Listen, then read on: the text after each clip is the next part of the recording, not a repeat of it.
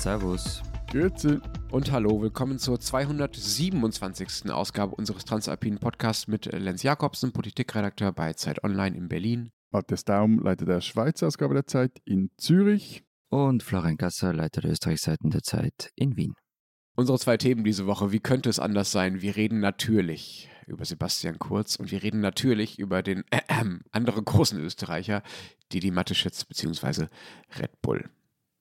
Und ähm, Sie können es natürlich zu diesen Themen oder zu allen anderen schreiben äh, per Mail an alpen.zeit.de oder per Sprachnachricht an die WhatsApp-Nummer, die in den Show Notes steht. Äh, hallo, seid ihr da? Hm? Ich sowieso nicht. Ich bin weg. Wollt ihr nichts sagen? Seid ihr so deprimiert, dass ihr, dass ihr nicht mit mir reden wollt heute? Na gut, dann beenden wir das an dieser Stelle und äh, schieben weiter Trauer. Matthias, willst du mal erzählen, warum wir trauern? Wir haben die 500.000 nicht geknackt mit unserem Dreisatz. Kannst du doch ein bisschen leiser reden, dass wir dich besser hören? Wir haben die 500.000 nicht geknackt mit unserem Dreisat-Film. Ja, so ist es wohl. Aber vielen herzlichen Dank für all die netten, teils geradezu euphorischen Zuschriften, die uns erreicht haben. Und auch für die Handvoll kritischen. Also die waren auch okay. Und das mit den äh, mit unseren 500.000 und so, die wir ähm, äh, verfehlt haben, das holen wir natürlich alles im Longtail, wie man so schön sagt, äh, wieder rein. Das äh, Ding steht noch ein knappes Jahr, äh, also bis äh, Oktober 2023 in der Mediathek und sammelt eifrig Klicks und soll das bitte weiter tun. Also, wir packen den Link zu unserem Servus Grüezi Hallo Film der vor zwei Wochen auf Dreisat lief, in die Show Notes. und dann, wenn, wenn alle unsere Hörer den, ähm, sagen wir mal, äh, mindestens zehnmal schauen, dann äh, werden wir kein Problem haben, all unsere Ziele zu erreichen in den nächsten zwölf Monaten. Dort, apropos Links, es hat ja noch mehr Links in den Show Notes. Und zwar gibt es auch einen Link auf äh, das Abonnement der Zeit digital oder print. Das kann man sich dort auch reinziehen oder sonst unter zeit.de slash Alpenabo. Und dann hat mir Matthias noch einen Zettel rübergeschoben, dass ich gefälligst auf unseren Auftritt hinweisen soll am 25. November auf der Buch Wien, die Buchmesse in Wien. Dafür gibt es Tickets, nur um Missverständnissen vorzubeugen. Man braucht kein Ticket für die einzelne Veranstaltung. Wir sind um 17 Uhr dran, sondern einfach ein Ticket für die Buchmesse. Und dann kann man zu allen Veranstaltungen gehen. Fantastisch. So, jetzt aber fertig mit dem Werbeblock. Ja, wir sind fertig, aber ein Erratum fehlt noch, Lenz. Ja, Mist. Okay, ich dachte, ähm, äh, wir gehen schnell drüber weg. Also ich äh, habe äh, wohl in der letzten Folge, ich weiß wirklich nicht, wie mir das passieren konnte, weil ich weiß, wie es richtig ausgesprochen wird, Schafskopf statt Schafkopf. Schafkopf gesagt. Das geht natürlich gar nicht. Also das S ist eine, äh, eine Sünde an diesem äh, bayerischen ähm, Volksheiligtum als Kartenspiel. Also geht natürlich gar nicht. Wie konnte ich? Und ich muss noch nachtragen, ähm, nachdem ähm, wir andauernd über Tiroler Tourismusdirektoren und äh, die Profis, die dort arbeiten und die uns ständig irgendwelches Zeugs anbieten, äh, in diesem Podcast berichten, muss ich auch berichten, dass äh, uns nach unserem äh, Ruhrgebietslob vor einigen Wochen uns die Tourismusagentur des Ruhrgebiets geschrieben hat. Und ähm, ich sofort ihnen geantwortet haben, sie sollen mir doch bitte beweisen, dass sie in Sachen Goodies genauso gut sind wie die Tiroler Tourismusleute. Und jetzt äh, äh, habe ich hier mehrere YouTube-Beutel hängen und ähm, äh, schöne schwarze Kohle in Kohlefarbe gehaltene äh, Trinkbecher und äh, eine Thermosflasche und so schöne kleine Sachen, ähm, die ich sehr genieße als Ruhrpottler. Was vor allem sensationell war, wie schnell du auf die Mail der Tourismusdirektorin aus deiner alten Heimat reagierst hast, hast, als die bei uns nachgefragt hat, wohin sie denn diesen, äh, dieses Paket schicken soll. Also äh, Florian ich hatte gar keine Chance, dass der, schneller getippt als dein Schatten. Ne? Ja, Prioritäten, Matthias. Eig eigentlich der eine ist der Tourismusdirektor, aber das, der andere ist das ultimative Tourismusopfer. Ja, dagegen wehre ich mich nicht. Gut, das war's für diese Woche. Okay. Ähm, wir hören uns in der nächsten Folge wieder, okay? Tschüss. War was in Österreich, Florian? Alles okay. Also, kommen wir zum ersten Thema. Also, es ist ja so, ne? Wir haben ja hier so einen äh, sogenannten transalpinen Podcast und Matthias und ich ähm, ähm, haben in diesem Podcast aber auch sonst eigentlich recht normale Jobs. Also manchmal passiert was in unseren Ländern, mal mehr, mal weniger und dann reden wir darüber und schreiben darüber und hoffen, dass das irgendwen interessiert. Genau, und auch in diesem Podcast haben wir ja eigentlich, äh, tun wir eigentlich so, als wären unsere drei Länder irgendwie gleich interessant. De facto ist das Ganze hier natürlich nur eine Deckmantelveranstaltung für Österreich.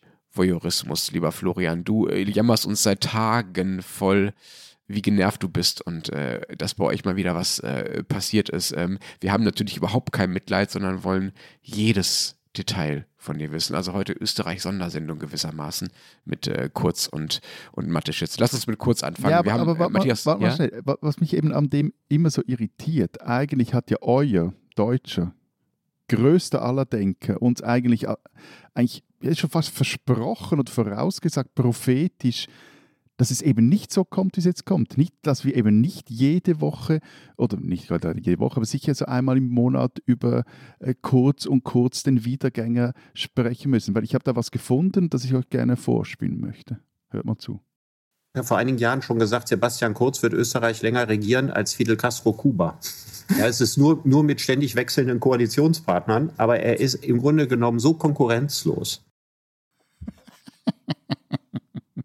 Ja, also äh, das ist ja schon, äh, ist ja schon älter, nicht? Ähm, Bitte? Glaube ich, was er da gesagt hat. Das ist ja, glaube ich, schon älter, was er da gesagt Also hat. müssen wir vielleicht mal sagen, wer es war. Der, der, der, Lenz kommt jetzt der, der Name nicht über die Lippen. Richard David Brecht, deutscher Großdenker aller Großdenker. Ja, Der immer meine Einkaufsliste kommentiert. Ja, ja, genau. Ja, und, und Sebastian Kurz eine längere Altzeit als Fidel Castro. Es, es kam nicht so raus. Hm.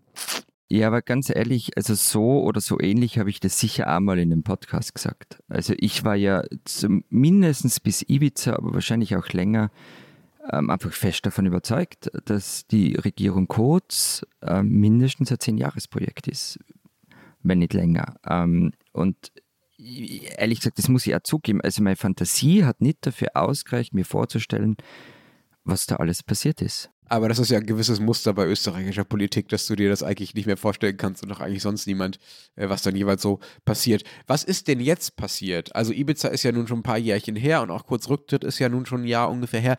Nun ist wieder was passiert. Thomas Schmidt, ähm, der in diesem Podcast schon öfter vorkam, aber der ja trotzdem, sagen wir mal, jetzt keine äh, transalpine Megaprominenz ist bisher, der hat ausgepackt auf irgendeine Art. Wer ist dieser Thomas Schmidt? Was hat er erzählt? Also er war, er war Generalsekretär im Finanzministerium und äh, enger Vertrauter von Kurz. Und er war es, der die Finanzierung dieser fingierten Meinungsumfragen mit Steuergeld organisiert hat. Er war es dann auch, der den Job als Chef der ÖBAG bekommen hat. Also das ist die Einrichtung, in der alle Staatsbeteiligungen an Unternehmen gebündelt sind. Und dieser Thomas Schmidt steht im Zentrum aller Vorwürfe gegen die ÖVP und Sebastian Kurz. Und an ihm wollten sich die aber auch abputzen. Aber ohne dass wir das alle mitbekommen Moment, haben. abputzen heißt, er sollte Sündenbock werden, quasi. Genau, also Okay. es hieß immer, das war er, das war alles er. Und dann ist aber was passiert, nämlich ohne dass wir es mitbekommen haben, hat er sich ähm, dieses Jahr in die Wirtschafts- und Korruptionsstaatsanwaltschaft gewandt, gesagt, er wolle Kronzeuge werden und auspacken. Das hat er dann auch getan. Es gab 15 Befragungstermine, übrigens nicht in Wien, sondern in der Außenstelle dieser Staatsanwaltschaft in Graz. Das war bewusst. Ich gehe davon aus, dass es Ja. bewusst war, ja. Damit äh, ihr Journalisten, in denen nicht zufällig aus der, aus der, aus der, aus dem Staatsanwaltschaftsgebäude kommen seht und äh, nachrecherchiert. Genau, genau. Also die, die Wirtschafts- und Korruptionsstaatsanwaltschaft ist ja mitten in Wien, also den hätte man ziemlich sicher gesehen. Und bei diesen 15 Befragungsterminen hat er richtig viel erzählt. Was hat er denn alles erzählt? Also das ganze Ding hat 454 Seiten und ich werde das jetzt nicht alles vortragen. Ähm, zusammengefasst, er hat so gut wie alles bestätigt, was bislang im Raum stand, also von den gefälschten Meinungsumfragen über das Abdrehen von Steuerprüfungen bei Stiftungen, die dem Parlamentspräsidenten nahestehen, bis hin auch zu Bestechungsvorwürfen. Er hat auch erzählt, ähm, und das war eines der, der Kernsachen, er hat auch erzählt, wie weit Kurz in einige dieser Dinge involviert war. Aber, aber vielleicht müsste man hier jetzt nochmals äh, vielleicht erklären für all jene Zuhörerinnen und Zuhörer, die das nicht mehr so präsent haben, eben um was es da konkret geht, also was da die Vorwürfe gegenüber der Kurzklicke sind. Also die haben ja, das eine ist, was du jetzt erwähnt hast, die haben Meinungsumfragen in Auftrag gegeben und die Resultate frisiert. Genau. Und der Steuerzahler hat dafür geblecht. Also er hat dafür geblecht, sich von der eigenen Regierung belügen zu lassen. Und das Ding hieß Beinschab Österreich Tool oder so, ne? Also ganz, Ja, genau. ganz merkwürdiger Name. Und Beinschab war diese Meinungs-, also diese vermeintliche oder tatsächliche Meinungsforscherin und Österreich war das Medium, über die sie das, über den sie das hauptsächlich gespielt haben, ne? Kommt das so hin? Ja. Okay. Und ähm, ihr sagt das jetzt, also äh, auch du, Florian, äh, hat erzählt, wie weit Kurz in die Dinge involviert war und so weiter. Du sagst das so, und ihr sagt das beide so, als wären das jetzt, als wären das schon gesicherte Fakten. Fakten. Ähm, ist das denn wirklich so? Also ihr sagt ja jetzt kein vermutlich, kein mutmaßlich und so davor. Ich fragte auch deshalb sozusagen so penetrant und so, so blöd nach, weil das Kurzlager ja damals, ich erinnere mich noch, ich war ja damals auch zufällig in Wien, immer sehr, sehr viel Wert darauf gelegt hat zu sagen, ja, ja, das sind alles Unterstellungen und Verdächtigungen und das ist ja alles Vorverurteilung und Unschuldsvermutung gilt auch für Kurz und so weiter. Das ist jetzt nicht mehr so. Also das ist jetzt alles bewiesen oder wie ist der Stand? Na, die Unschuldsvermutung gilt weiter, bis es ein Gerichtsurteil gibt. Aber natürlich, man kann das alles nachlesen in den Chats, wie das vereinbart worden ist und wie das gemacht wurde. Und wir haben ja das auch, oder ihr beide habt es ja auch in unserer Sondersendung vor ziemlich genau einem Jahr in einem Tramulett eindrücklich vorgetragen. Ja, und ich finde auch ein bisschen traurig, dass äh, die jetzigen äh, Gesprächsaufzeichnungen leider kein so schönes Tramulett hergeben, weswegen äh, Matthias und ich nicht in die Rollen von Schmidt und Kurz schlüpfen, obwohl wir das kurzzeitig überlegt hatten.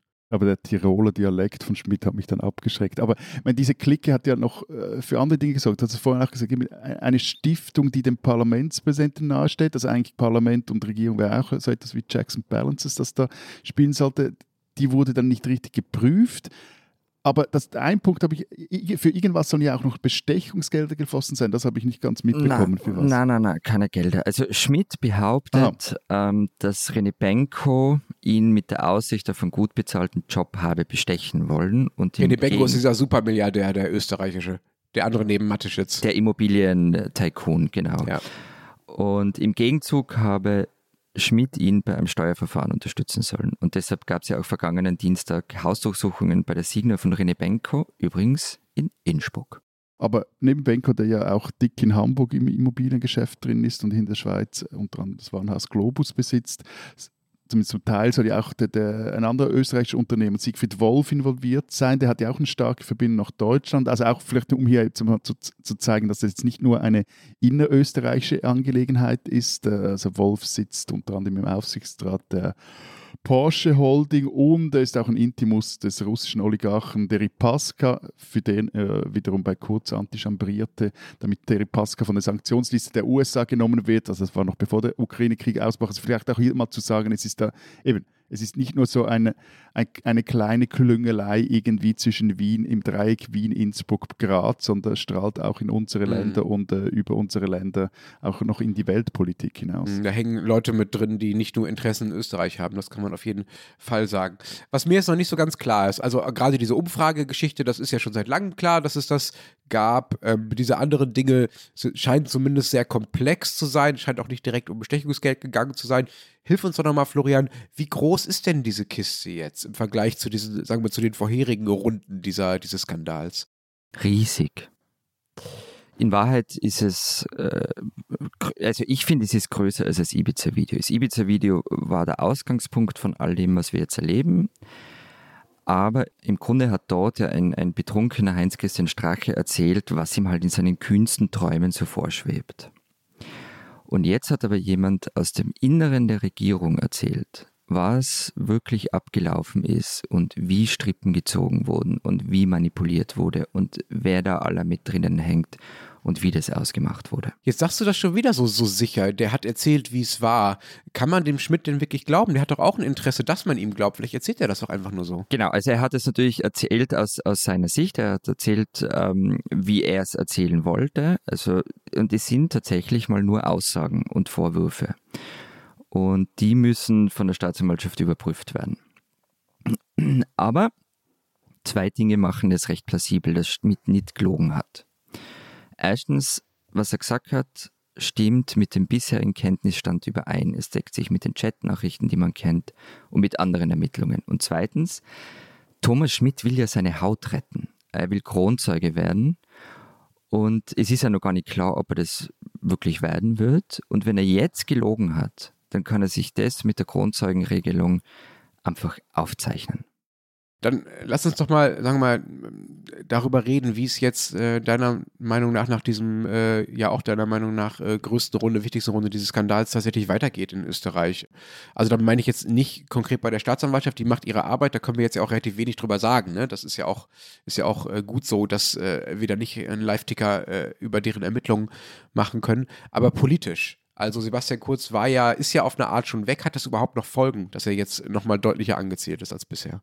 Vielleicht bevor Florian da antwortet, also was noch so ein Input oder Zuruf von der Seite. Also was mir halt einfach immer auffällt, wenn wir, wir zu dritt über Politik sprechen, dann ist so, wenn irgendwas in Deutschland passiert, geht es schon mehr um Personen als in der Schweiz, aber immer auch regelmäßig auch um Themen oder es ist so eine, eine Mischung aus Personen und, und Themen und so. Aber wenn, wenn, ich, wenn ich mit Florian telefoniere, jetzt auch außerhalb dieses Podcasts spreche, es geht immer um Personen. Und es geht kaum etwas anderes. Also das sind so, so ähnliche Diskussionen, wie ich mit meinen Fußballfreunden führe, ob jetzt jener Spieler ein, ein, gerade im Hoch sei oder ein Trottel oder jener Trainer man eigentlich schon längstens ablösen müsste oder wen man mal richtig mit einer Blutgrätsche zur Raison bringen sollte. Es hat, es hat viel mehr, es hat so was von einer eine, eine, eine total oberflächlichen Show und äh, Sportberichterstattung und irgendwie zu den Themen, die ja eigentlich in Österreich auch behandelt werden. Also ihr habt ja immerhin irgendwie Grüne in der Regierung, die da was reißen wollen, zum Beispiel wenn es ums Klima geht oder so. Klar, Klimaticket, das war mal so ein Thema, aber sonst, das, das ist immer so, fällt unter irgendwie ferner Liefen. Ja, ich habe schon den Eindruck, dass Florian uns ab und zu auch mal was zur Integrations- und Migrationspolitik beispielsweise der ÖVP erzählt hat in den letzten Jahren. Aber Matthias, dir ist klar, dass du dir gerade äh, selber eine Falle gestellt hast, weil du selbst erzählt hast von irgendwelchen Trainern, über die du dich mit Freunden streitest. Also, ähm, ja, immer, aber da geht es um Fußball, das meinte er. Genau, aber der ja. Unterschied, der Unterschied zwischen dir und Florian in dem Fall ist jetzt, ihr seid halt euren äh, Halbösterreicher beim FC Zürich jetzt einfach mal losgeworden und du hast damit einfach nichts mehr zu tun und Florian kann diesen Leuten, also äh, ich will jetzt äh, dem Halbösterreicher keine politischen Schwierigkeiten unterstellen, kann diesen Leuten in seinem eigenen Land halt einfach nicht entkommen. Deswegen muss er die ganze Zeit drüber reden, um mich wieder klarzukommen. Sorry für diese halbpsychologische, küchenpsychologische Ferndiagnose. Ich hoffe ja für Florian, dass es ihm besser geht als mir mit diesem Halbösterreicher Foder, den wir jetzt losgeworden sind beim FC Zürich, weil ehrlich gesagt, er ist zwar weg, aber besser wurde es nicht, im Gegenteil. Ähm, jetzt muss er irgendwie die Kurve wieder kriegen vom Fußball weg. Also ich will mich auch nicht lossagen. Also es, äh, so weit kommt es noch.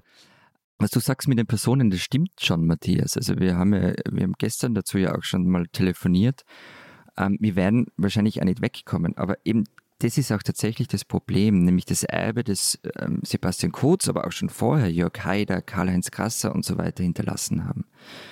Unser politisches System war und ist auch zum großen Teil noch auf Personen gedreht. Und viele dieser Personen haben eigentlich nicht den moralischen Kompass dafür, um seriöse Politiker zu sein. Da geht es jetzt gar nicht um Inhalte, was sie vertreten, sondern da geht es darum, wie sie Politik machen. Und ich mache das ja gar nicht nur diesen Leuten zum Vorwurf. Die haben halt ausgenutzt, wie unsere Aufmerksamkeit und wie die Medienlogik in diesem Land funktionieren.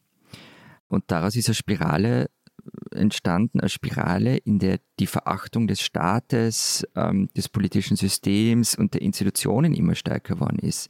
Also Sebastian Kurz hat relativ offensichtlich Land und Leute verachtet, Haider auch. Die gaben sich patriotisch, aber in Wahrheit waren sie sich selbst verpflichtet. Und das Problem ist, dass diese Verachtung mittlerweile so tief eingebrannt ist, und es geht ja nicht nur uns, so in den USA ist es ähnlich, dass es wirklich gefährlich wird. Also wenn Politik und Bevölkerung nur noch mit Abscheu aufeinander schauen, ich meine, was, was bleibt dann noch? Aber, aber, aber, mein lieber Freund, also ich meine, ihr, ihr spielt doch mit ihr, meine ich jetzt nicht nur ihr Journalisten, in, in Österreich, aber, aber, in erster Linie auch mal ihr Journalisten, aber auch die ganze Bevölkerung, zumindest jene, die, die abstimmen können, die spielen ja dieses Spiel auch mit. Die wollen ja dieses, äh, ja, dieses römische Brot- und Spiele-Ding. Na, natürlich, ja klar. Und, und alle machen damit. Also das war ja auch eben bei Karl-Heinz Krasser auch so. Also was da für eine Aufregung gab. Also ich glaube mal am Vanity Fair Cover mit offenem Hemd zu sehen war. Und so. Also über solche Dinge haben wir uns dann unterhalten. Das war unser Finanzminister. Und diese Politik als Show, die hat natürlich in Österreich ganz, ganz seltsame Blüten getrieben und die wird es auch weitertreiben. Und Politik, Medien und Bevölkerung haben da mitgespielt. Und das muss sich aber ändern. Vor allem muss er sich ändern, wenn wir in fünf bis zehn Jahren nicht wieder da sitzen wollen und über den nächsten Feschak reden ähm, und seine Leute, ähm, die den Staat mit dem Futterdruck verwechselt haben. Und Dafür muss sich das Selbstverständnis von zumindest manchen Politikerinnen und Politikern ändern. Aber auch ähm, die Medien und vor allem der Boulevard muss sich ändern und die Erwartungshaltung der Bevölkerung. Also wir haben ja zum Beispiel bei Wahlkämpfen oft darüber geredet, wie viele Fernsehduelle es bei uns gibt. Und das ist natürlich ein Spektakel. Aber in Wahrheit muss es da halt um inhaltliche Auseinandersetzungen gehen. Und das findet zumindest an der Oberfläche schon länger nicht mehr statt. Und man darf sich halt eben als Bevölkerung nicht mehr einfach nur mit schönen Bildern und Ja. viel Schall und Rauch zufrieden geben. Aber äh, dafür muss es irgendeine Art von Anreiz geben, ne? wenn wir da mal bei kurz bleiben wollen. Also du sagst auch, die Boulevardmedien beispielsweise müssten sich verändern. Warum sollen sie das tun? Also ich meine, Sebastian Kurz ist groß geworden mit, wie hieß dieses Ding, Geilomobil oder so, mit dem er damals durch Mhm. Wien gefahren ist, wo sich dann so leicht bekleidete Damen vorne auf der Motorhaube geregelt haben und so. Kein Boulevardmedium, das seinen Job äh, ernsthaft macht, wird so wird einer solchen Inszenierung ausweichen können. So, das ist völlig klar, dass man das mitmachen muss. Also da fehlt mir auch so ein bisschen die, sagen wir mal, die, die Perspektive, wo das herkommen soll, dass sich da was ändert. Aber das müssen wir auch nicht in diesem Podcast klären. Da können wir vielleicht einfach nochmal Bilanz ziehen. Vielleicht auch nicht in fünf bis zehn Jahren, ehrlich gesagt, wie du jetzt gerade gesagt hast. Da kommt dann der nächste und dann noch mal was. Also nach, äh, sagen wir mal, wenn wir unsere Erfahrung in den letzten viereinhalb Jahren als, äh, als Grundlage dafür nehmen, wie oft wir über solche Dinge bei euch in Österreich reden müssen, dann würde ich eher sagen, spätestens in fünf bis zehn Monaten sind wir da wieder dran an dem Thema. Sorry. Aber schön, dass du noch lachen kannst, Florian. Ich frage mich, das, das, das klingt jetzt alles sehr gut, das klingt nach Leitartikel oder Hm. Sonntagspredigt oder eine Mischung von beidem, aber wie willst du das hinkriegen? Also ich meine, in der, in der Schweiz gab es so eine, eine Zeit, als die, die, die, die SVP als, als unbesiegbar galt.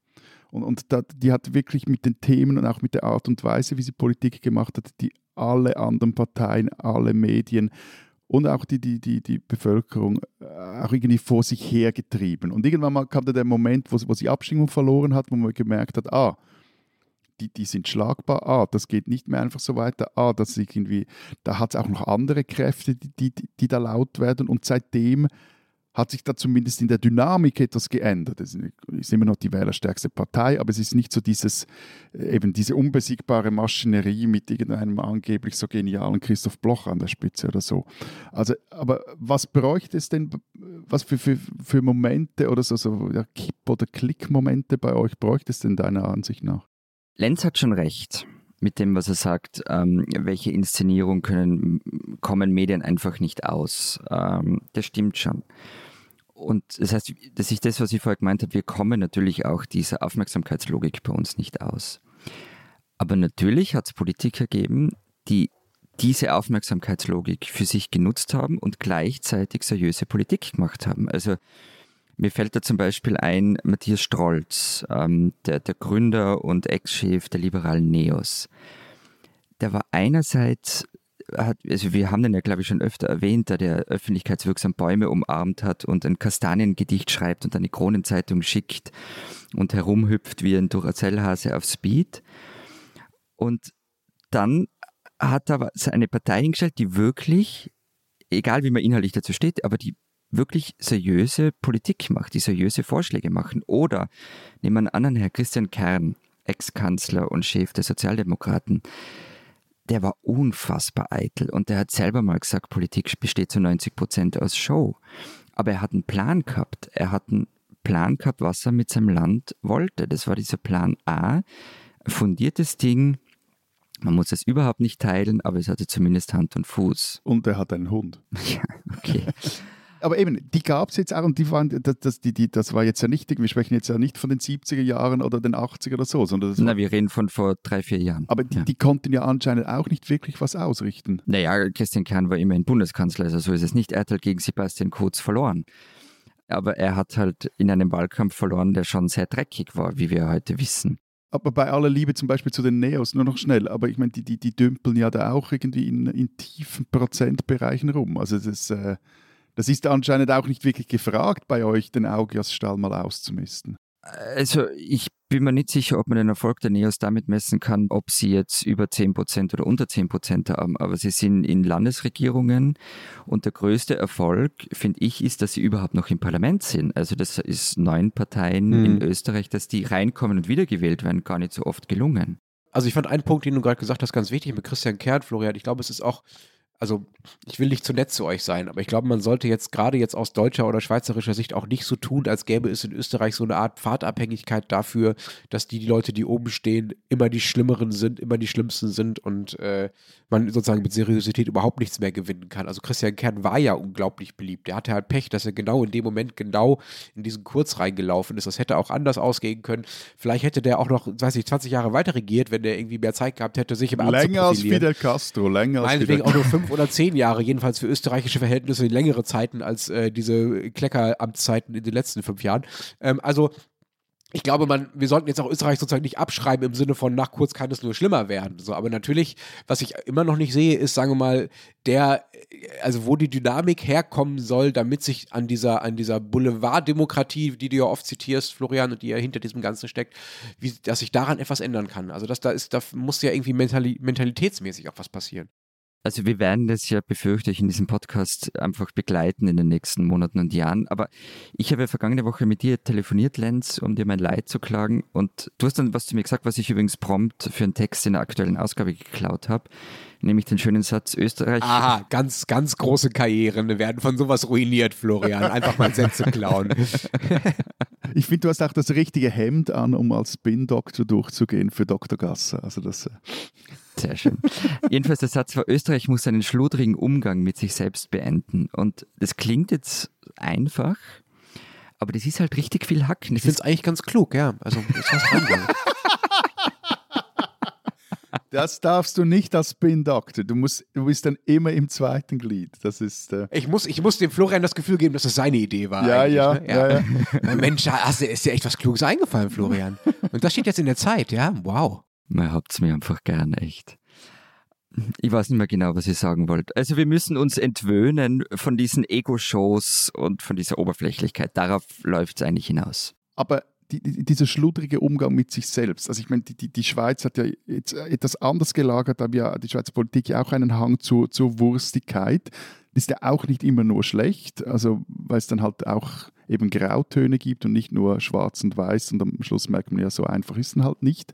Aber nochmals nachgehakt, auch was jetzt äh, Lenz gefragt hat, wie kann man diese das ist eine politische Kultur und eine gesellschaftliche Kultur. Wie kann man die ändern? Kann man sie überhaupt ändern?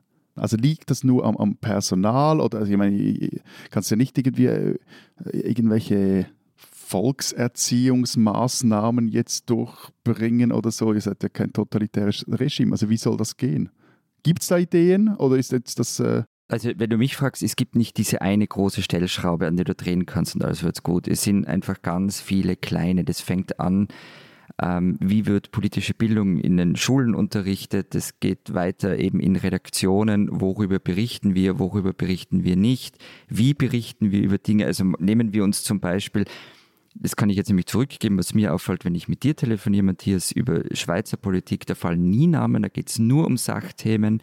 Ich finde fast ein bisschen, dass dadurch Politik ein bisschen unspannend auch wird. Also ich finde, die sollte schon auch spannend sein aber dass wir uns da vielleicht auch ein Vorbild nehmen, dass wir mehr über, über Sachthemen auch in, in, in Redaktionen sprechen und die mehr nach außen ähm, transportieren. Ich finde, es soll die Anspruchshaltung der Bevölkerung sich ändern. Eben nicht das Plakat reicht mir nicht aus, um eine Wahlentscheidung zu treffen, sondern erklärt mir das bitte gescheit, was ihr da vorhabt.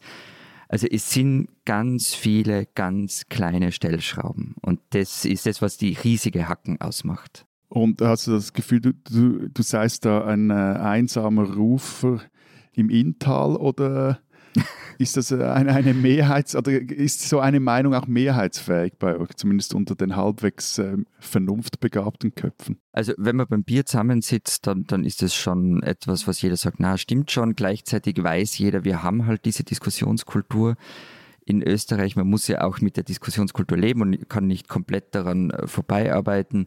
Also es wird so eine Mischung werden aus dem, wie kann man eben mit diesem Boulevard, mit dieser Logik umgehen, mit dieser Kultur umgehen und sie gleichzeitig aber sozusagen anreichern mit all diesen Dingen, die ich vorher gesagt habe.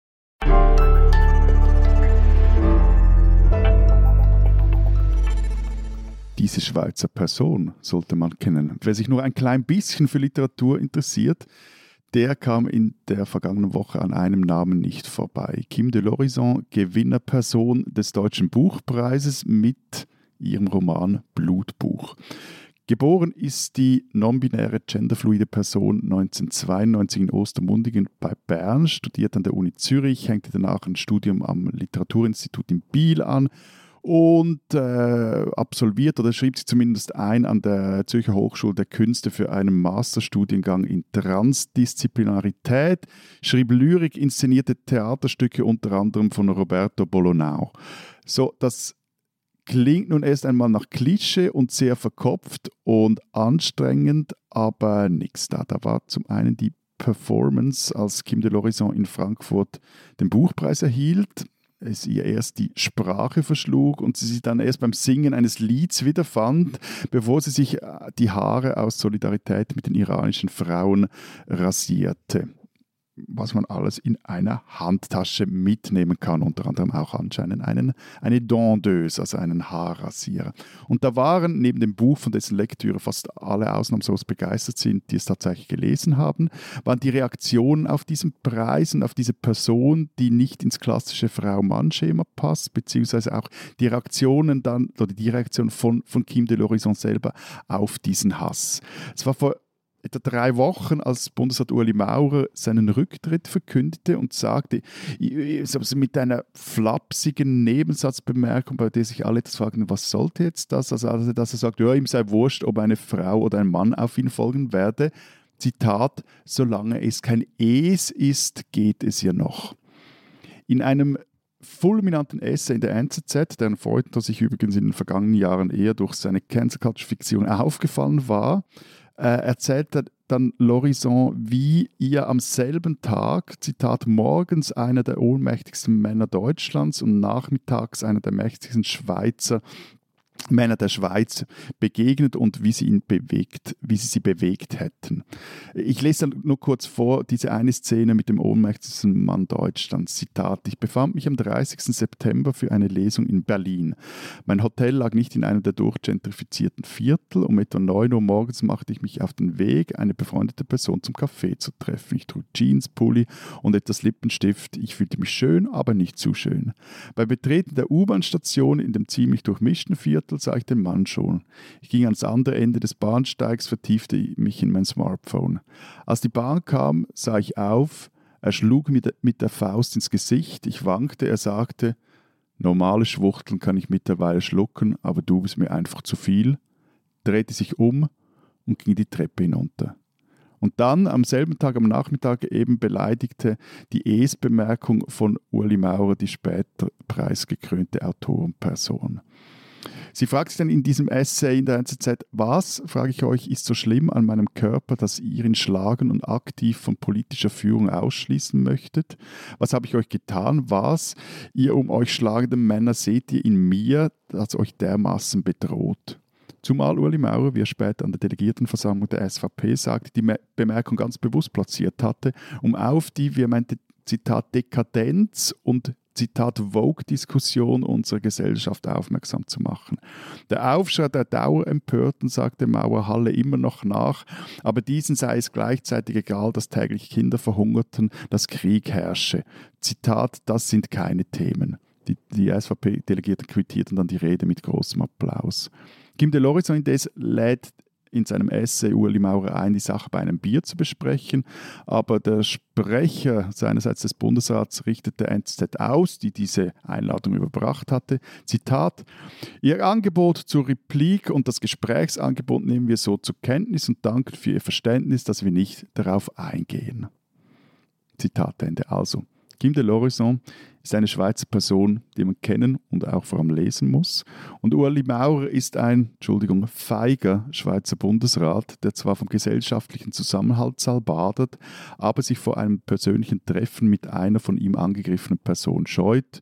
Ja, er ist ein Bundesrat, den Mann und Frau und jede Person dazwischen nicht vermissen wird, wenn er dann endlich weg ist.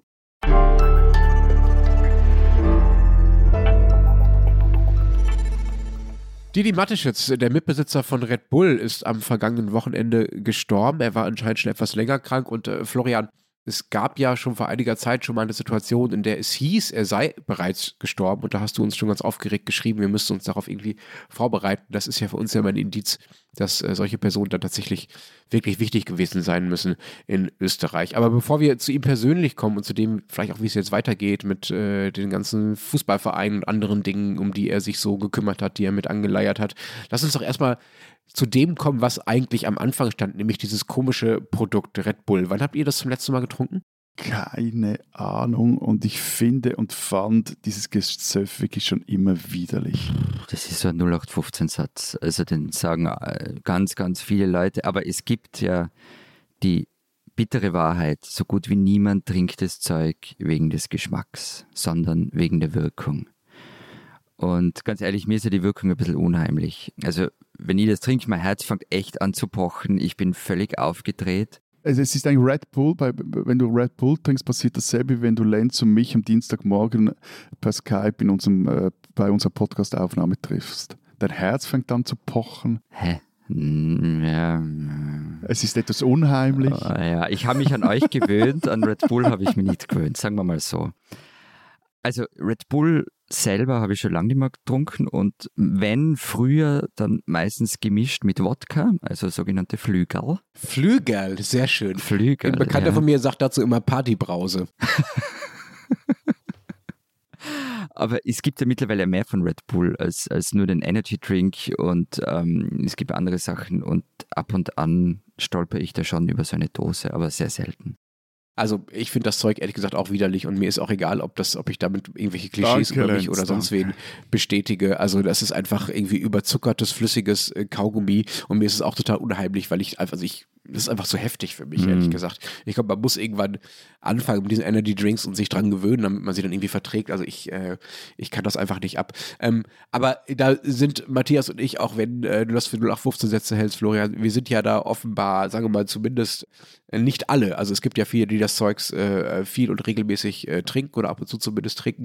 Ist das eigentlich eine weltweite Marke? Also wird das überall verkauft und ist der Absatz noch gut? Also es gibt ja mittlerweile auch total viele andere Energy Drinks. Es gibt ganz viele andere und laut eigenen Angaben hat Red Bull im Jahr 2021 9,804 Milliarden Dosen verkauft. Und die Wachstumsraten gerade in den vergangenen Jahren waren enorm. Allein von 2020 auf 2021 soll die Zahl um fast 25 Prozent gestiegen sein. Wahnsinn. Völlig absurd. Wahnsinn. Völlig absurd. Aber ich, ich, ich hätte. Ich hätte noch eine, eine Schweiz-Tangente, bevor wir dann auf Mateschitz als Person gehen, de- dieser Geschichte, die, die auch sehr viel über den Konzern, aber auch etwas über die Schweiz aussagt. Wollt ihr sie hören? Go for it. Ja, irgendwie, euer Geld steckt mit drin, lass mich raten. Nein, unsere, es geht um Geo, Geopolitik. Also seit äh, 05, 2005 füllt äh, Rauch, der ja dieser Fruchtsafthersteller, der österreichische, der auch die in Österreich selber Red Bull abfüllt, füllt auch in seiner Fabrik im, im St. Galler Rheintal Red Bull ab und von dort exportiert er Dosen im Wert von knapp 2 Milliarden Franken. Das sind in die Welt hinaus, das sind mehrere hundert Millionen mehr als der gesamte Käse- und Schokoladeexport der Schweiz ausmacht. Ihr seid eigentlich Red Bull Country und nicht, und nicht Schokolade. Ja, erstens Nespresso-Kapseln-Exporteure, dann irgendwie, glaube ich, kommt schnell mal Red Bull und irgendwann mal dann kommt Käse und Schokolade. So viel zum Klischee. Und diese Abfüllanlage, die die wurde vor etwa, glaube ich, 15, 16, 17 Jahren gebaut. Und das ist ja etwas absurd, weil die Schweiz ja eigentlich ein Hochlohnland und, und Dosen abfüllen ist jetzt wirklich nichts für, dass du äh, besonders hochqualifizierte Leute brauchst etc. Aber eben, das hatte geopolitische Gründe und zwar hatte Mateschitz anscheinend befürchtet, dass es zu einem Handelsstreit zwischen der USA und der EU kommt. Und deshalb suchte er nach einem Standort außerhalb der Union, der europäischen, und hat dann die Schweiz gefunden. Und heute ist es so, dass etwa die Hälfte aller Red Bull-Dosen, die weltweit befüllt werden, in der Schweiz vom Band laufen und die andere Hälfte in, ich hoffe, ich sage jetzt das recht, Nützidas, in, in äh, Vorarlberg äh, produziert werden. Das ist etwa 40 Kilometer entfernt. Aber du bist da jetzt darüber weggegangen von wegen Schweiz Hochlohnland und so. Wie geht denn das in der Praxis? Also das ist ja nun wirklich kein Luxusprodukt, Red Bull. Die können ja nicht einfach plötzlich anfangen, diese total überhöhten, nicht überhöhten, aber diese sehr hohen äh, Schweizer Gehälter in ihre Apfel also beim Abfüllen das einfach mit einzupreisen und das Ding 20 Cent teurer zu machen oder so. Wie geht das? Also ich glaube, zum einen brauchst du einfach nicht sehr viele Leute, um das Ding in die Dosen zu, abzufüllen. Das ist das eine. Und zum anderen haben sie im Rheintal günstiges Wasser und, der, und auch günstigen Zucker aus der Schweiz. Der, wird, der Zucker zum Beispiel der wird aus Zuckerrüben gemacht. Und ähm, Anscheinend wird ein Viertel alles Schweizer Zuckers oder wird in dieser Fabrik in Wiednau äh, verbraucht. Und ähm, das heißt aber, gleichzeitig, als dann mal Recherchen und der Rundschau des Schweizer Fernsehens ergeben, dass Red Bull den Preis für Schweizer Zucker drückt, weil sie halt eben so eine Marktmacht haben und auch indirekt von staatlichen Subventionen äh, profitieren, weil, glaube ich, so 2017 mal in der EU wurden die Produktionsquoten für Zucker abgeschafft. Also konnte jedes Land so viel Zucker produzieren, wie es wollte. Dann, was passierte halt? Preis sank pro Tonne. Und äh, für die Schweizer Zuckerrübenbauern war das sehr schwierig. Und dann hat der, der Bund hat dann die, die Subventionsbeiträge erhöht für Zuckerrüben was Klammerbemerkung etwas ein Wahnsinn ist, weil Zuckerrüben sehr intensiv im Anbau sind und äh, also sehr eine heikle Kultur sind. Aber wurscht, auf jeden Fall gehen Schätzungen davon aus, dass Red Bull so jährlich von bis zu, so indirekt von bis zu 10 Millionen Schweizer Agrarsubventionen profitiert und eben dadurch dann so billigen Zucker in die Dosen packen kann. Also wir können natürlich äh, drüber reden ähm, und, und Unternehmenspolitik und wie Konzerne da vorgehen, extrem kritisch sehen und ähm, wie die ähm, Subventionen ausnutzen und Steuern umgehen und so weiter. Aber ganz ehrlich, dass ein österreichisches Unternehmen den Schweizer Staat ein bisschen aussackelt, das finde ich schon ganz cool. Wegelagerer mal andersrum. ja. da, ist, da ist er stolz, der Ösi. Ja, schön. ähm, sollen wir mal zu Matisch jetzt selber kommen? Was war das denn so äh, für ein Typ? Also ich kenne nur so ein paar Bilder von ihm, aber hm. das war jetzt auch niemand, der irgendwie andauernd in der Öffentlichkeit aufgetreten ist, oder? Na. Also kein nicht so ein, nicht so nicht wie euer Mörtel, Mörtel-Typ beispielsweise. Äh, Richard Lugner, nein, nein, er war das Gegenteil von Richard Lugner. Und ganz ehrlich, ich selber weiß es nicht, was für ein Typ er war. Ich habe ihn nie getroffen und äh, den, den meisten anderen Journalistinnen und Journalisten geht es ähnlich. Also er war zwar einerseits gefühlt omnipräsent, aber gekannt haben ihn nur wenige. Das heißt, ich kann jetzt nur wiedergeben, was halt andere Leute über ihn erzählen. Er soll ein durchaus jovialer Typ gewesen sein, hemdsärmelig, Handschlagqualität, ähm, recht bodenständig und in der Steiermark wird er bis heute als Held gefeiert. Also er war es, ähm, der die Formel 1 in die Region zurückgebracht hat. Er hat für Aufschwung dort gesorgt. Es gibt zum Beispiel auch die Geschichten, dass er Leuten dort die äh, Sanierung der Hausfassaden finanziert hat, damit es halt hübsch aussieht, wenn die Formel 1 dann kommt. Er hat Hotels vor dem Ruin bewahrt und so weiter und so fort. Und gestern habe ich ein Video ähm, auf motorsporttotal.com gesehen, oder was Formel1.de? Formel1.de, glaube ich. Ich finde schön, auf welchen Websites du dich rumtreibst. Großartig. Und, und da hat einer erzählt, wie, äh, da ging es natürlich auch um die Mateschitz, ähm, und der hat erzählt, wie eine Frau in Salzburg im Medizinstudium abgeschlossen hat und auf der Diplomfeier sein älterer Herr herumgegangen und habe eben mit den Leuten getratscht, auch mit ihr und habe sie da gefragt, wie das Studium war, was man verbessern könne und so weiter. Und später ist sie draufgekommen, dass das Mathe-Schitz war. Ähm, und der halt die Universität nämlich gefördert hat. Und der ist da rumgegangen und hat einfach mit Leuten getratscht. Gleichzeitig aber waren äh, die Ansichten von, von Dietrich Mateschitz durchaus streitbar. Also im Jahr 2016 hat er der kleinen Zeitung an seiner seltenen Interviews gegeben und sich zum Beispiel über die Flüchtlingspolitik aufgeregt. Ähm, man habe die Grenzen aus Angst um politische Opportunität offen gelassen, hat er gesagt, obwohl, Zitat, für jedermann erkennbar sei, dass der Großteil der Menschen nicht der Definition des Flüchtlings entsprach, jedenfalls nicht der der Genfer Konvention. Und die Haltung ist schon auch in seinen Medien sichtbar worden. Also er hatte so ein eigenes Medienimperium aufgebaut, dazu gehört zum Beispiel Servus TV. Und die Runden, die da über Corona diskutiert haben, die waren haarsträubend. Aber da waren dann auch schon mal rechtsextreme Identitäre, die in Talkshows aufgetreten sind. Und es gibt so einen Wochenkommentar des Chefredakteurs, das ist einfach ziemlich daneben. Ja, und der hat ja auch äh, Roger Köppel äh, zu euch gebracht mit seinem Pragmatikus. Genau, also Roger Köppel moderiert dort auch eine Sendung. Ich glaube, er macht das auch noch immer. Und dann gab es zum Beispiel auch noch die Geschichte, als die Belegschaft von Servus TV einen Betriebsrat gründen wollte. Und die Reaktion von Mateschitz war, dann drehen Laden halt zu. Und die Drohung hat gewirkt. Ähm, der Betriebsrat kam nicht. Sein Umgang mit äh, journalistischer Öffentlichkeit und Journalisten scheint ja sowieso ein bisschen, naja, vorsichtig gesagt, speziell zu sein. Es gibt diese Geschichte, habe ich zumindest mal äh, gelesen. Er habe einem kritischen Journalisten mal mit einer, ich zitiere, perforierten Kniescheibe gedroht. Stimmt das? Ja, das hat er getan. Ähm, und zwar der Profiljournalist Michael Nickbaksch hat eine Biografie über Mateschitz recherchiert und dann von Mateschitz eine Nachricht bekommen, in der ist gestanden, Solange eine Kniescheibe in Moskau 500 Dollar kostet, werden Sie nicht sicher sein. Ähm, er hat sich dann wohl auch dafür entschuldigt, aber es zeigt natürlich, ähm, welche Methoden ihm da so durch den Kopf gegangen sind. Was ich immer noch nicht ganz verstanden habe, also wir haben jetzt äh, gehört, wie gigantisch diese Absatzzahlen von Red Bull mittlerweile sind, aber das war ja nicht von Anfang an so und bei aller Liebe zu, zu Energy Drinks, die ich nicht habe, die aber die offenbar viele auf dieser Welt haben, das ist ja nun auch nicht, ist ja auch kein Hochpreisprodukt, auf das man klassischerweise so ein Imperium aufbaut und äh, auch so eine Marke wird, wie, wie das Mateschitz äh, gelungen ist. Wie, wie hat das geklappt? Das ist mir immer noch nicht so ganz klar. Naja, wenn du Dosen verkaufst, dann wird es ein Imperium, ganz einfach. Und, ähm, ja, aber, aber, aber niemand würde sich ja für, also Nes, ja gut, Nespresso wird schon getrunken, aber das hatte nie, ja, nie diesen, ja, aber das hatte nie diesen Nimbus vom Red Bull. Also das meint ja Lenz. Also es war ja mehr ja, als ja also Mateschitz war ja bei, bei aller wirklich gerechtfertigten Kritik an ihm, er war wirklich ein Marketinggenie ähm, und er hat in den 80ern erkannt, wie man ein Saftel mit dem Image auflädt. Und zwar noch mehr, als es Coca-Cola getan hat, aus meiner Sicht. Also er hat dann voll auf Sportler gesetzt. Also der erste Sportler, den er gesponsert hat, war Gerd Berger. Und ähm, also der Formel 1-Fahrer. Und der hat dann auf den Formel 1-Podien eine Red Bull-Dose herumgetragen. Zum großen Ärger übrigens von Bernie Ecclestone. Und durch dieses Image hat es halt funktioniert. Also Red Bull steht für Sport, für dieses Extreme, für Coolness. Und ähm, da war Mateschitz auch recht kompromisslos. Also ihr müsst euch nur mal vorstellen, er hat zwei Formel 1 Teams, die eigentlich nur dafür existieren, um die Marke zu bewerben.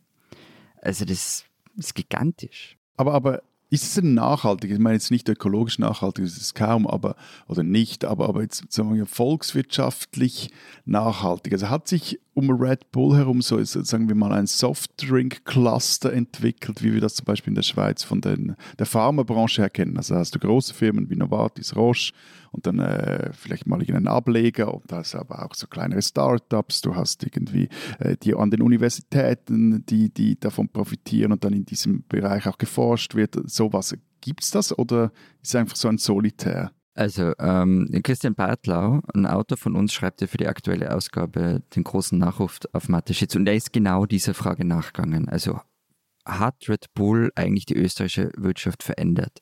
Ergebnis, jein. Ähm, also Alexander von der Bellen hat zwar gesagt, die durch Mateschitz habe die österreichische Unternehmerlandschaft geprägt, aber eigentlich stimmt es nicht. Also Red Bull ist, wie du gesagt hast, ist ein Solitär weil unsere Exportschlager, die schmecken entweder gut oder sind stabil gebaut und es gibt ja keine wirklichen Nachahmer in Österreich. Also es ist nicht das, was du meinst, so eine Art Energy Drink Valley entstanden. Nö. Und wie kam es eigentlich, dass das Mateschitz so groß wurde? Also ihm gehörten ja nur 49 Prozent des Konzerns, wenn ich das richtig gelesen habe. Du hast richtig gelesen und die Geschichte geht so. Dietrich Mateschitz war 1982 Marketingmanager eines Zahnpasta-Herstellers da kommt der Geschmack her, ja. und er war auf Dienstreise in Thailand. Ähm, da entdeckte er dann ein Getränk, dessen Name übersetzt heißt roter Stier und es soll vor allem bei Lkw-Fahrern beliebt gewesen sein, um wach zu bleiben. Und angeblich soll dieses Getränk auch den Jetlag von Mateschitz bekämpft haben. Er hat also mit den thailändischen Produzenten des Dings zwei Jahre später Red Bull gegründet und hält eben 49 Prozent. Der Rest der gehört dieser thailändischen Familie. Aber Mateschitz hat einen Vertrag auf Lebenszeit, ähm, der es ihm erlaubt hat, fast uneingeschränkt schalten und walten zu können. Also nur bei ganz grundlegenden Entscheidungen wie Fusionen, Kapitalveränderungen oder eine Liquidation hätten die Mehrheitseigentümer Sperrminorität gehabt. Äh, Moment, Moment, Moment. Also das ist, diese Sendung ist wirklich augenöffnend für mich, zumindest was Red Bull angeht, über das ich vorher ehrlich gesagt auch wenig wusste. Also erstens, hm. Wird dieses österreichische Riesenunternehmen zur Hälfte in der Schweiz, sagen wir mal, ausgeführt. Mit Schweizer, die, der ganze, die ganzen armen Schweizer Zuckerrüben gehen alle in diesen Energy Drink und die Hälfte der Dosen wird dort abgefüllt. Also eigentlich ist es mindestens so sehr schweizerisch wie österreichisch. Und dann ist es eigentlich noch nicht mal ein österreichisches Unternehmen, sondern ein thailändisches Unternehmen.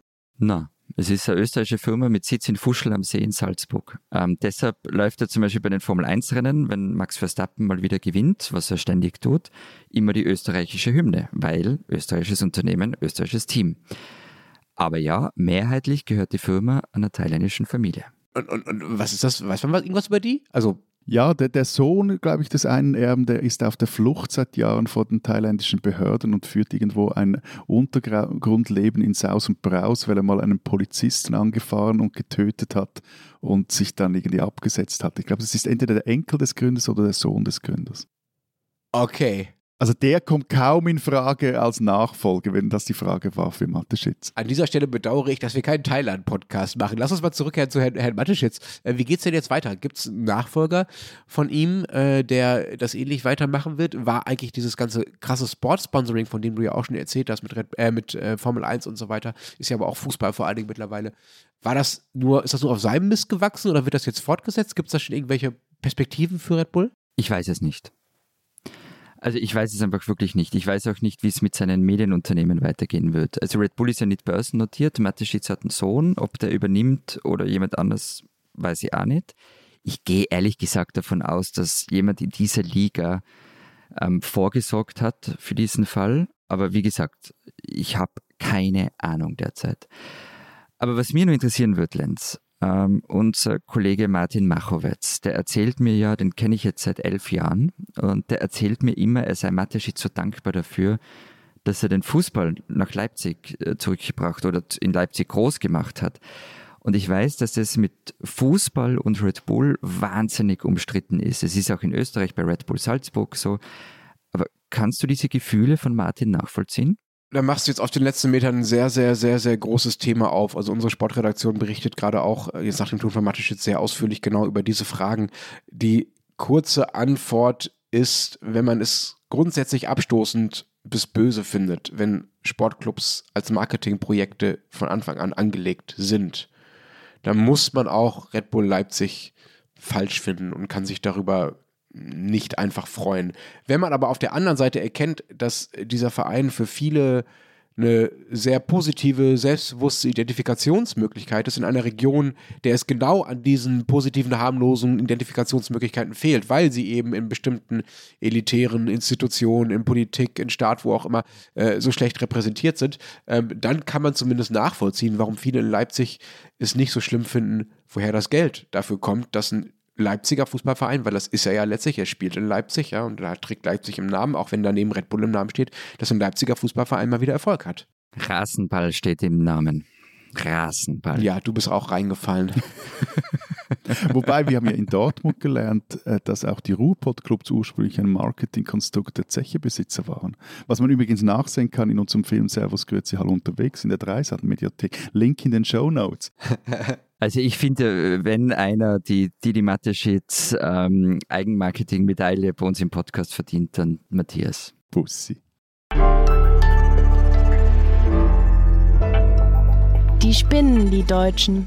Wir haben vorher über Leipzig gesprochen. Wir bleiben auch etwas in Ostdeutschland, auch wenn ja unser Ostdeutschland-Rating, äh, das wir hier uns in diesem Podcast erarbeiten, nicht über alle Zweifel erhaben ist, weil wir Ostdeutschland immer wieder mal vergessen oder im Fall von Florian und mir so mäßig eine Ahnung davon haben. Aber wurscht.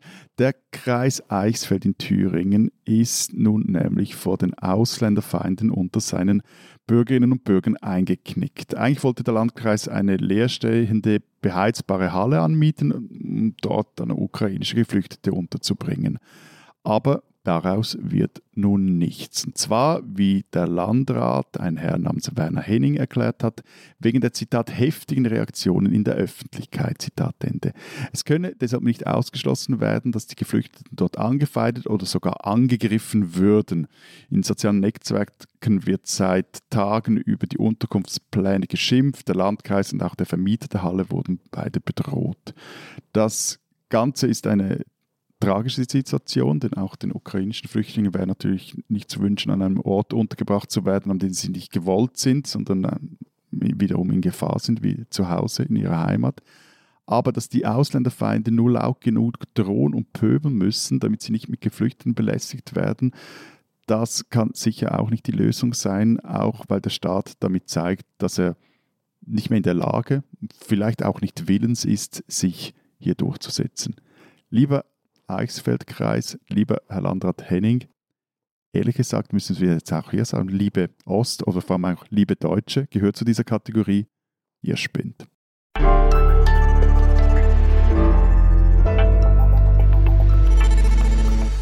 Das war's diese Woche mit dem Transalpinen Podcast. Ihr habt noch sicherlich schöne Sachen in euren Zeit, Schweiz, Zeit, Österreich Ausgaben stehen. Florian, möchtest du anfangen? Was, womit werdet ihr euch bloß beschäftigen diese Woche? Na, rat mal. Also das steht Skifahren. alles drinnen. Skifahren, Skifahren. Dann auch mit Skifahren, genau. Jonas Vogt hat den Direktor des Skigymnasiums Stamms für uns porträtiert und ich habe dann vergangene Woche noch eine sehr beeindruckende Frau kennengelernt, nämlich Hella Pick. Mittlerweile 93 Jahre alt, als Elfjährige ist sie aus Wien nach London geflüchtet vor den Nazis, hat eine unfassbare Karriere als Journalistin beim Guardian gemacht, hat mit John F. Kennedy auf Partys gefeiert und mit Michael Gorbatschow Kaffee getrunken, während sie auf George Bush warten. Und Hella Pick hat nun ihre Autobiografie geschrieben und ich habe mit ihr ein Gespräch geführt und habe sie unter anderem gefragt, ob sie Österreich eigentlich je verziehen hat. Und bei uns auf den Seiten hat unser Autor Marlon Rouge eine große Geschichte über die sogenannte kleine Verwahrung geschrieben, und zwar anhand des Falls von Luca Walder, einem Mann, der mit einer Kettensäge in ein, in ein Bordell oder eine Rotlichtbar in äh, Stein am Rhein gelaufen ist und dort die Leute bedroht hat und aber dabei niemand verletzt hat. Es sich auch gezeigt hat, dass er unter psychischen Störungen leidet und daraufhin nicht nur für ein paar Monate ins Gefängnis kann, sondern während fünf Jahren verwahrt wurde. Und äh, die Geschichte geht der Frage nach, was bringt eigentlich so eine sogenannte kleine Verwahrung, die sich ja nicht nur auf einen Richterspruch, sondern vor allem auch auf äh, psychiatrische Gutachten stützt. Was, was bringt das und äh, vor allem auch, wieso wird es immer populärer in der Schweiz, solche Verwahrungen auszusprechen? Tolle Geschichte, unbedingt lesenswert. Und wenn Sie wissen wollen, was in Deutschland los ist, den Rest der gedruckten Zeit oder Zeit online lesen wir, hören uns nächste Woche wieder. Bis dahin sagen wir Vielen Dank. Adieu. und tschüss.